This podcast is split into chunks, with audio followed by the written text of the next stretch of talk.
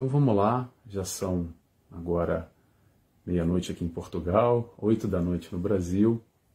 Antes de iniciar, eu vou fazer uma oração, mas já dando início, eu quero agradecer mais uma vez aos amigos do SEAP. É um prazer, uma felicidade sempre estar aqui com vocês.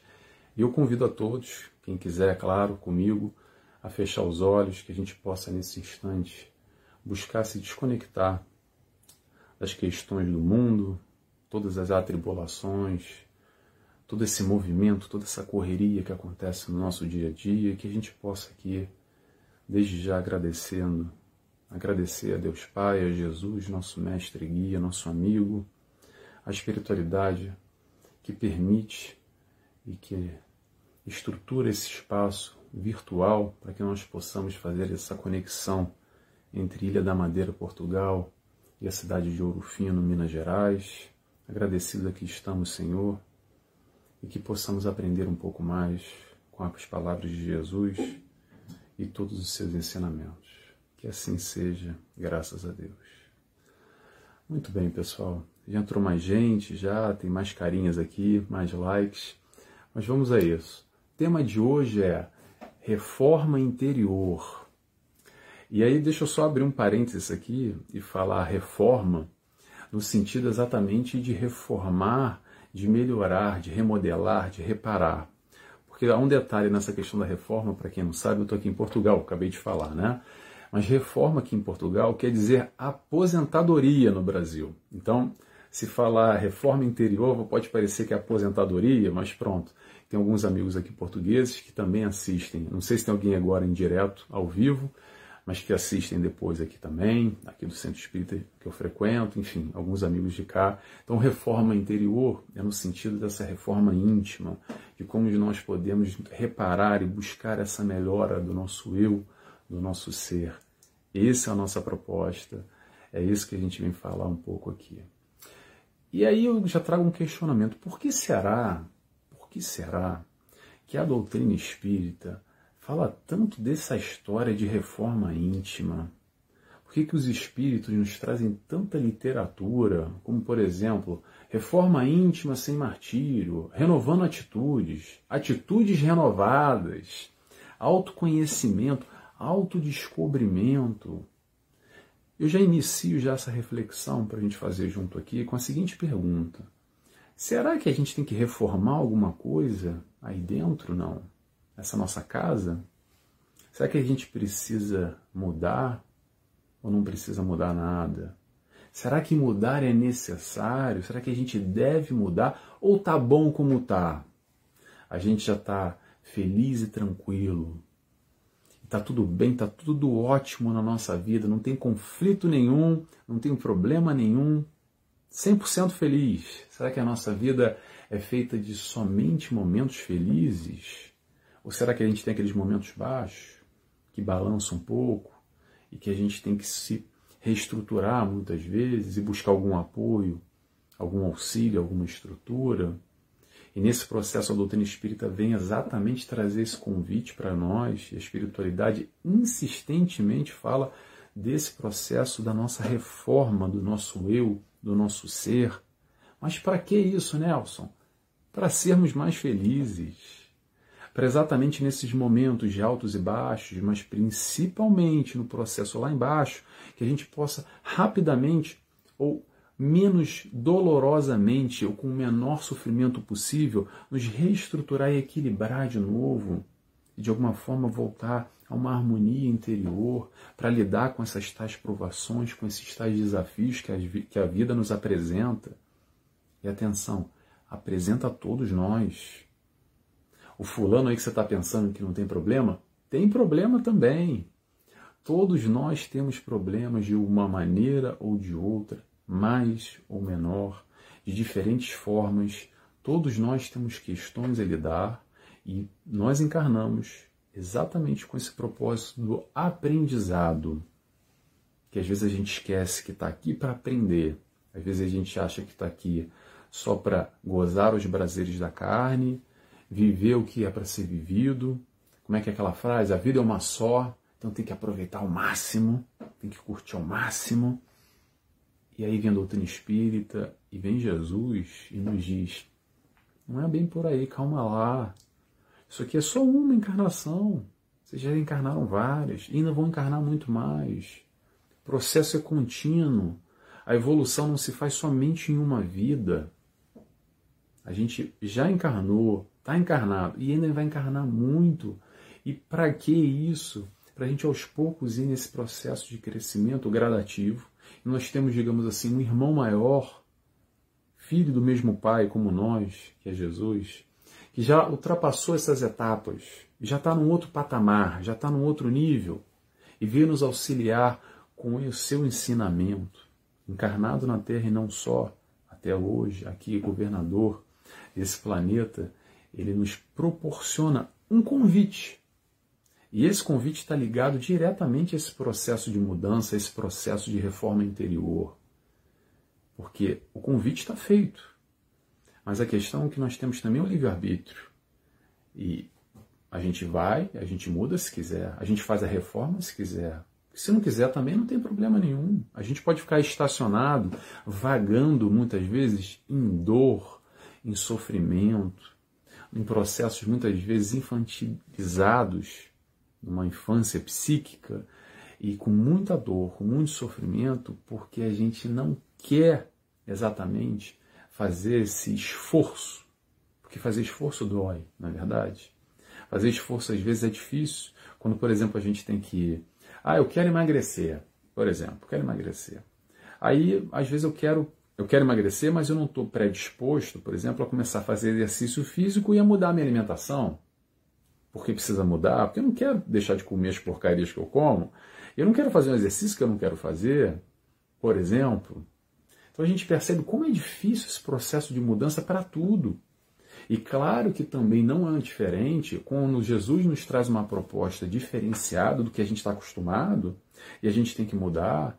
É difícil a gente internalizar esse novo conceito, entender que é, de repente, se calhar é melhor por aí. A gente até reconhece que é melhor, a gente até quer, mas ainda falta aquele aquele levantar a bunda da cadeira, do sofá e fazer acontecer. Que muitas vezes a gente já tem tudo mapeado, o que é certo, o que é errado, o que a gente não quer e o que a gente quer para nossa vida. A gente já sabe o melhor para nós, mas ainda assim falta ali aquele estímulo, aquele pulo. Sabe como é que é? Porque Jesus veio nos apresentar exatamente essa proposta de um novo reino. Para quem? Para quem está aqui em sofrimento, para quem está aqui de alguma forma em dor, em aflição, em agonia. A pergunta é: tá ruim? Tá ruim? Então Jesus fala: vem comigo quando ele estava encarnado aqui conosco e falava exatamente para a população ignorada, rejeitada para a sociedade, todos aqueles que viviam imensa dificuldade, que buscavam a sua palavra, e Jesus dizia: gente, calma, calma, há um outro reino, o reino do meu Pai, o reino dos céus. Ele apresenta toda uma nova dinâmica, rompendo com os padrões da época. E até hoje é uma dinâmica muito nova e rompe com muito padrão. E esse entendimento que nós temos hoje aqui, através da doutrina espírita, que rompe com todos esses ensinamentos dessa religiosidade que a gente está acostumado, com a questão de céu, inferno, com um Deus muitas vezes punitivo, rancoroso e vingativo. E aí nos apresenta um Deus de amor, um Deus de perdão, que nos abraça e a gente entende que a gente pode sim, através das reencarnações, vivenciar novas experiências e retificar aquelas besteiras que a gente fez atrás. Se a gente não retifica agora, a gente retifica na próxima. Então vem Jesus exatamente falar o que? Principalmente nas bem-aventuranças, para aqueles que sofrem, aqueles que são perseguidos, aqueles que não têm felicidade que esse mundo oferece. Ele nos fala: há uma felicidade maior. Não só isso aqui. Isso aqui é muito pequeno, isso aqui é muito pouco, é muito pueril. Até porque já já a gente vai embora. E qual o propósito? Morreu, acabou? Há muita questão além, há muito mais para se aprender. E essa é a proposta que a gente possa abrir os nossos horizontes, que a gente possa ampliar o nosso ponto de vista e entender exatamente essa felicidade que Jesus apresenta, que Jesus oferece. Mas para isso tem que mudar. Para crescer, para evoluir, depende do nosso esforço, depende da nossa movimentação. E nessa mudança, nessa mudança a gente precisa mudar dois aspectos. É a mudança no aspecto intelectual e moral. No intelectual, de uma maneira ou de outra, mais ou menos, a gente vai caminhando, a gente vai evoluindo. Então vamos botar assim, check. A questão da razão, do intelecto, é de alguma forma, entre aspas, fácil. A gente consegue buscar com alguma facilidade. Faz um esforcinho e a gente consegue trocar e parar para pensar e buscar estudar e conhecer determinados assuntos e buscar essa intelectualidade. Muito bem. Mas aí vem a grande questão: será que é o suficiente? Será que isso nos preenche verdadeiramente lá dentro? Ou será que às vezes ainda falta ali algo a mais? Aquele tal vazio existencial que fica lá dentro? Sabe? Que apesar de muita intelectualidade, ainda assim falta um propósito de vida, falta uma compreensão mais alargada. O porquê que eu estou aqui, o que, que eu estou fazendo, para onde eu vou, por que tantas injustiças? Por que comigo e por que com outra diferente? Como é que essa relação acontece? E principalmente quando as questões dos valores são abordadas e de alguma forma são frágeis. E aí vem a proposta do desenvolvimento não só intelectual, mas do desenvolvimento moral, que são exatamente esses valores, e esse é o foco que Jesus veio mostrar. Que para crescer, para mudar, a gente precisa, primeiro, se entender, reconhecer, se enxergar, e aí sim a gente vai fazer uma leitura que, olha, esse meu valor aqui não está muito legal.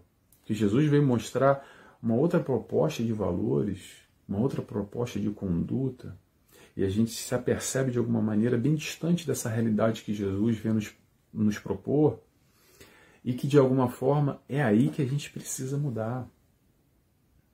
E nesse processo de mudança, antes de mudar, a gente precisa exatamente o tal do autoconhecimento. Escuta muito falar isso na doutrina espírita, ou autodescobrimento. E o que é o autoconhecimento, ou o que é o autodescobrimento? Não é nada mais, nada menos de tomar a consciência, de que nós possamos tomar a consciência de quem nós somos verdadeiramente. Tirar essa máscara que às vezes a gente gosta de colocar, e vender para os outros, para o mundo, e não só para nós mesmos. Às vezes a gente quer acreditar que a gente é aquele fulano, aquela fulana, mas não é bem assim. Então é quando a gente busca se entender e olhar lá para dentro, sem máscara, sem cortina, sem teatro nenhum. Tentar se reconhecer e se questionar quem nós somos, o que, que nós necessitamos, o que, que nós queremos. E nesse processo, como é que acontece? Só para a gente entender. Acontece da seguinte maneira: primeiro a gente tem que se entender, se reconhecer, olhar para si. E aí a gente vai perceber que nós temos muitos pontos positivos já adquiridos nessa caminhada evolutiva, pontos fortes, valores já estabelecidos, mas também temos pontos negativos, pontos vulneráveis, questões ali que não, é muito, não estão muito legais ainda, que a gente sabe ali que é um, que é o nosso calcanhar de Aquiles, que é o nosso ponto fraco, que balança um pouco, sabe? Então a gente vai se entender e reconhecer o ponto positivo e o ponto negativo. E daí o que a gente vai fazer? Vamos pegar exatamente esses pontos negativos ou esses pontos vulneráveis e vamos trabalhar nessa reforma interior, se questionando como é que eu posso ser mais feliz, como é que eu posso sofrer menos, como é que eu posso ser mais tolerante? Como é que eu posso ser mais paciente? Como é que eu posso amar mais? Pega essa lista e dá uma olhada. Dá uma olhada. O positivo é legal, ok? Mas vamos não, vamos não só viver olhando para o nosso lado positivo, vamos valorizar os pontos positivos que são importantes, mas também vamos olhar para esse negativo nessa perspectiva, nessa proposta de mudança de mudança para melhor. O crescimento vem através dessa mudança, vem através desse esforço, principalmente, para, essa, para mudar esses pontos negativos que a gente já reconhece. Porque às vezes a gente nem reconhece ponto negativo nenhum. Mas quando a gente dá uma olhadinha rapidamente aí nesse processo de autoconhecimento, e não precisa fazer muito esforço, a gente já percebe logo ali alguns vacilos, algumas tendências não muito legais que a gente tem, alguns hábitos que não nos fazem muito legal. Já às vezes são 10, 20, 30, 50 anos, a gente repete a mesma coisa. Às vezes a gente não repete há 50 anos, já repete há duas, três, quatro encarnações. E mais cedo ou mais tarde a gente vai ter que romper esse ciclo. Seja no amor, ou seja, não vou dizer na dor, seja através de um processo de expiação, por exemplo. Por exemplo, atenção. Por exemplo, não estou afirmando nada. É muito individual, é muito caso a caso, é muito sutil essa questão para a gente dar aqui, entregar uma receita de bolo e dizer que é assim, é assado.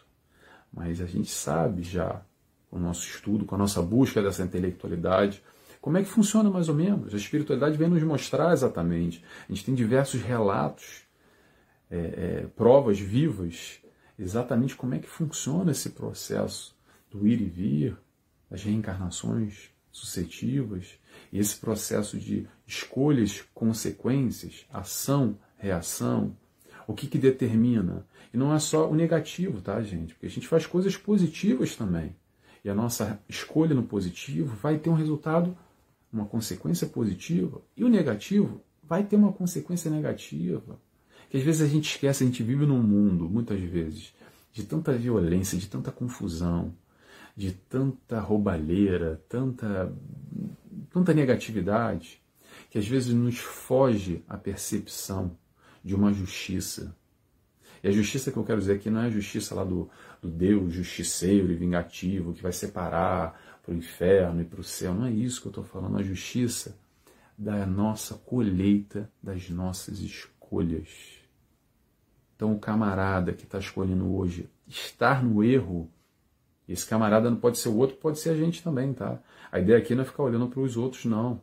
A ideia dessa reflexão que, que a espiritualidade nos traz é nós olharmos para o nosso movimento, cada um com seu barulho, cada um com seu quadrado, cada um que se resolva. Não é se resolver lá com Deus, com a espiritualidade, se resolva consigo mesmo. Porque a gente está fazendo escolhas hoje e a gente vai colher, vai ter a consequência de acordo, tal e qual com essas, com essas escolhas. Mas foge às vezes, a gente cai muito nesse sentido, mas é injustiça, como é que pode isso? Esse saiu ileso. Será? Será? É para se pensar, e aí que vem a doutrina espírita para nos auxiliar nesse processo. Então vamos voltar ao nosso raciocínio aqui para não fugir muito. Pergunta é: Nelson, como é que eu posso fazer então essa história de autoconhecimento, de buscar mudança? Como é que eu posso fazer? Qual um caminho? Eu vou apresentar aqui algumas estratégias, mas vamos lá. A mais clássica, a mais segura, a mais fiável é vigilância, trabalho e oração. Vigilância, trabalho e oração. Vamos nos observar. Vamos nos observar primeiro, principalmente aqueles hábitos que nos fazem, não nos fazem muito bem, sabe? Aquele momento que a gente gosta muito de censurar os outros, ou censurar a nós mesmos, que a gente gosta muito de julgar o outro, ou se julga também num processo de negatividade, de punição, entrando numa culpa. Não um auto-julgamento benéfico de entender que é eu errei e vou ultrapassar isso. Não é esse auto-julgamento que eu estou falando. Estou falando da negatividade, esse hábito, muitas vezes, que só fazem mal a nós mesmos. Aí a gente começa naqueles processos de autopunição. Aí a gente tem uma autocompaixão. A gente se autodesvaloriza nesse processo, muitas vezes num condicionamento. É imperceptível, mas a gente vive, às vezes, uma vida inteira se, se, é, se boicotando, se autopunindo, se julgando, se colocando para baixo, se derrubando. Como é que se faz isso, Nelson? Como é que faz para mudar essa chave? Como é que a gente altera esse processo que muitas vezes são esses tais hábitos negativos que a gente vive? A palavra é substituição. Porque da mesma forma que nós adquirimos, atenção, adquirimos hábitos negativos, a gente também pode adquirir hábitos positivos. Não é fácil, mas é possível. Então, como é que a gente faz isso? Aí que está o processo de mudança. Exatamente é o pulo do gato. aí, é um momento que a gente pode observar essa, esses novos hábitos a serem adquiridos na nossa caminhada. Como, por exemplo, vamos nos amar mais. O alto amor, o se aceitar. Como a gente se ama pouco ainda. Amar o próximo como a ti mesmo. A gente se esquece de se amar, de entender que a gente é falho ainda, que a gente é frágil, sim, mas vamos nos amar, vamos nos acolher, vamos parar de se julgar, de se bater, porque a gente fica se comparando com Jesus, que ele sim é a meta, ele é sim o modelo, ele é sim o guia, mas olha só, a gente não está nesse patamar ainda e vai demorar. Então, em vez de focar nele como a estrela lá no alto e ficar na adoração, vamos buscar esse ensinamento que está aqui, que ele nos trouxe. Ele está de braços, braços abertos para nos auxiliar nessa caminhada. Mas não vai ser de uma hora para outra. É aos pouquinhos. Exatamente percebendo esses pontos negativos que a gente tem e buscar essa reforma que eu vim falando aqui. É assim que a gente vai aos poucos buscar esse fortalecimento no alto, esse processo de se amar mais, processo da fraternidade, processo da caridade, o processo do vibrar no bem e no bom. Sabe como é que é? No pensamento. Te observa aí, dá uma olhada. Como é o teu pensamento do momento que você acorda até o momento que você dorme? Está no, estágio, no estado consciente. Tenta, faz uma escala aí, ó. Pega o papel e caneta, ou para quem não pega mais papel e caneta hoje em dia, papel e caneta está quase extinto, né? Pega o celular e anota. Daquela hora tal, hora tal, o que, que eu fiquei pensando? Tenta fazer um controle e vamos perceber como é que a gente está vibrando, porque a nossa vibração vai ser com alto, com a espiritualidade de luz, através de pensamentos benéficos, de vibrações positivas, e também com a espiritualidade negativa, com espíritos obsessores, ainda vinculado às, vinculado às paixões, à negatividade, através do nosso pensamento. Isso vai nos ajudar ou vai nos dificultar a nossa caminhada. E aí a gente pode, exatamente no processo da oração, eu falei, eu falei observação, é, falei trabalho, falei oração fortalecer o nosso contato com o alto, fortalecer o nosso contato com o alto, exatamente abrir esse canal, ou fortalecer esse canal que todos nós temos, mas esquecemos às vezes, ou deixamos de lado, empurramos com a, empurramos com a barriga, o que é que seja, de fortalecer esse canal com a espiritualidade de luz, com o nosso mentor, com o nosso anjo da guarda, com o nosso guia, como é que nós queremos chamar. Vamos fortalecer para quê? Para nos dar coragem, para nos dar força, para nos dar equilíbrio, nos dar harmonia. Para quê, Nelson? Para enfrentar o dia a dia. E não só, para enfrentar a nós mesmos. Aquela história da briga, não é bem briga, tá? Briga é um, um, um, um modo de dizer, o um enfrentamento. Essa briga não é com o outro, não é com o mundo. Essa briga, no final das contas, é conosco mesmo, é aqui dentro. A partir do momento que a gente vai enxergar esses pontos vulneráveis, essas questões a serem trabalhadas, nós vamos entrar numa briga, num enfrentamento com as nossas paixões, com as nossas tendências negativas ainda. Mas é uma briga com amor, é uma briga com acolhimento. Sei que é difícil quando a gente fala briga, a gente pensa logo em violência. Né? Digamos assim, esse enfrentamento, pronto. Esse enfrentamento com amor, com aceitação, não é se punindo e se sentindo mal e se colocando para baixo que, poxa, eu ainda não sou aquele que eu gostaria de ser. Eu também não. E acredito que 99,9999% das pessoas que têm um processo de consciência minimamente aqui, aí vamos buscar o intelecto, e a gente se reconhece, um pouquinho que seja, e dá uma olhada para Jesus, dá uma balançada. Não tem como. Porque, poxa, peraí, como eu estou distante, meu Deus do céu, essa espiritualidade de luz que vem e que às vezes esfrega na nossa cara certas coisas que você dá uma lida e dá até uma chocada, assim, arregala o olho e fala, meu Deus do céu, como eu estou infantilizado, ainda como eu sou pequeno. Mas não é para se colocar para baixo. É para entender, principalmente, que por mais é, primitivo que nós sejamos ainda, por mais que nós estejamos distantes ainda de Jesus, estamos, atenção, ainda assim há muito amor em torno de nós. Não só Jesus, toda a espiritualidade que nos acolhe, que nos abraça antes da nossa encarnação, no planejamento reencarnatório, todo esse processo da família, tudo isso que nos envolve, o meio onde a gente encarna, tudo isso faz parte para o nosso crescimento. A gente tem todo o apoio. O que acontece é que a gente se distancia, às vezes, sabe com o quê? Exatamente com essas vibrações negativas. Porque se a gente passa o dia inteiro olhando para a televisão, por exemplo, não só para a televisão, para o WhatsApp, para o Facebook, para o Instagram, quer que seja, vibrando em que? Ah, porque agora tá briga na política, porque agora a guerra estourou, porque a violência aconteceu isso, porque o estupro não sei aonde, papapá. O que, que isso vai provocar aí dentro? Eu não vou responder. Te pergunta aí, o que, que isso vai mexer aí dentro? Da mesma maneira, vamos fazer uma outra, uma outra leitura, uma outra pergunta eu vou fazer para vocês. Se a gente pega também, passa o dia inteiro, ou não precisa o dia inteiro, mas alguma parte do dia, fazendo uma leitura uma leitura profunda, por exemplo, que a doutrina espírita nos proporciona, não só, não precisa ser só doutrina espírita, algo que vá para a nossa alma, algo mais profundo. Se a gente assiste um filme bonito, sabe aqueles filmes de animais que mexem com, né, com a gente, sabe? Aquelas histórias bonitas de amor. Ou quando a gente tem faz um trabalho na caridade, no encontro com o próximo, com aquele que necessita mais do que nós, que de alguma forma está num momento mais delicado nessa encarnação e a gente tem a capacidade de ir de encontro com ele, e nesse momento que a gente vai de encontro com ele, no final das contas, sabe o que acontece?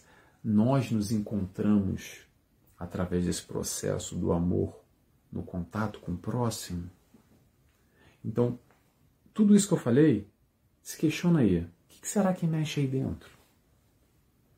E esse processo está nas nossas mãos, é uma escolha. É a nossa vibração, que a gente pode ir para a direita, pode ir para a esquerda, pode ir para cima, pode ir para baixo. O que, que a gente pensa, o que, que a gente vibra.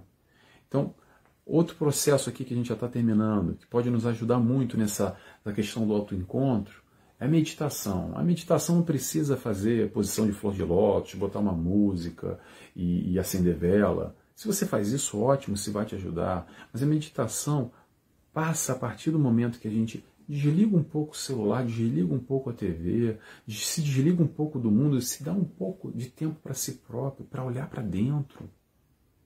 Vamos criar esse novo hábito. Vamos fazer as novas fixações mentais. Que fixações mentais são essas, Nelson? Através de ideias positivas, através de positividade. Sejamos mais positivos. Vamos optar pelo lado positivo da vida, pelo lado bom, porque vai ter sempre dois lados. Aquela história do copo cheio, copo vazio, como é que a gente enxerga? O que acontece é que muitas vezes é difícil a gente enxergar o lado positivo. Eu sei que é difícil, mas ainda assim existe. O que acontece é que muitas vezes é a nossa incapacidade de perceber as questões positivas que acontecem na nossa vida.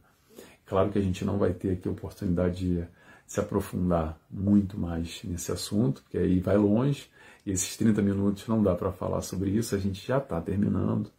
Mas o que eu quero trazer aqui para finalizar, que o mais importante é que a gente possa, de alguma forma, ter, esse, ter essa perspectiva, essa intenção, essa predisposição, essa iniciativa de despertar essa consciência. Despertar essa consciência para quê? para que nós possamos assim tomar controle das nossas vidas, tomar as rédeas da nossa vida, da nossa felicidade, tirar a responsabilidade lá está na mão do outro, porque ah, porque o meu marido, porque a minha esposa, porque o meu filho fez isso, ou porque o meu chefe do trabalho fez aquilo outro, ou porque o governante lá do meu país, ou porque o mundo está assim, e por isso eu estou infeliz, e por isso eu estou mal. Processo de despertar da consciência, de amadurecimento, é exatamente entender que apesar dos estímulos externos, sejam, sejam eles quais forem, seja o mundo, o governo, o esposo, o marido, o chefe do trabalho, a, a, o, o, trânsito, o sei lá o que, que é, ainda assim isso são estímulos para que nós possamos verdadeiramente mostrar quem nós somos, o que nós aprendemos, como é que a gente pode, de alguma forma, desenrolar nessa encarnação, nesse, nessa perspectiva de aprendizado e de crescimento, tirando a responsabilidade do outro, do mundo aí fora e assumindo a responsabilidade pela nossa vida, olhando por nós e trabalhando em favor desse crescimento pessoal através da reforma interior. Pessoal, foi um prazer estar aqui. Eu vou fazer agora a oração para fechar. Quem quiser ficar comigo, eu convido a fechar os olhos, agradecendo a Deus Pai, primeiramente, a Jesus, nosso mestre e guia. Mais uma vez, agradecemos a toda a espiritualidade de luz. Obrigado por esse momento, por estarmos aqui reunidos, por nos fazer pensar mais uma vez, buscando a palavra do Mestre Jesus, que nos auxilia nessa compreensão mais profunda para o nosso viver, para, nossa, para a nossa caminhada, para o nosso crescimento como um todo. Por isso, mais uma vez, eu agradeço, peço autorização para fechar mais essa reunião, mais esse encontro. Que assim seja, graças a Deus. Pessoal, espero que vocês tenham gostado, como eu gostei. Estou vendo algumas mensagens já agora aqui. Boa noite, Sumia. Boa noite a todos. É, foi um prazer estar aqui. Estou vendo uns coraçõezinhos subindo. É, espero que vocês tenham gostado. Eu vou estar de volta aqui no CEAP no último domingo do mês que vem. É o compromisso que a gente tem sempre aqui. Obrigado, Marcos. Que bom que você gostou também. Também gostei muito. E, e, é isso, pessoal. E volto a repetir para quem não estava no início, eu tô de 15 15 dias na TV Chico Xavier, no encontro com o Nelson Tavares, que não é para encontrar Nelson Tavares nenhum, é nessa perspectiva da gente buscar o nosso autoencontro, questões do nosso dia a dia, esse tipo de reflexão. Espero que vocês tenham gostado. É sempre às quintas-feiras, horário do Brasil às 19 horas, 23 horas aqui em Portugal.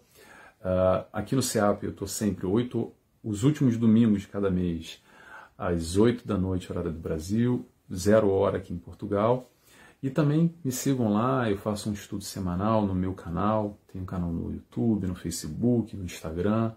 Se vocês gostaram desse conteúdo aqui, acho que vocês vão gostar, tem bastante coisa lá, tá bom?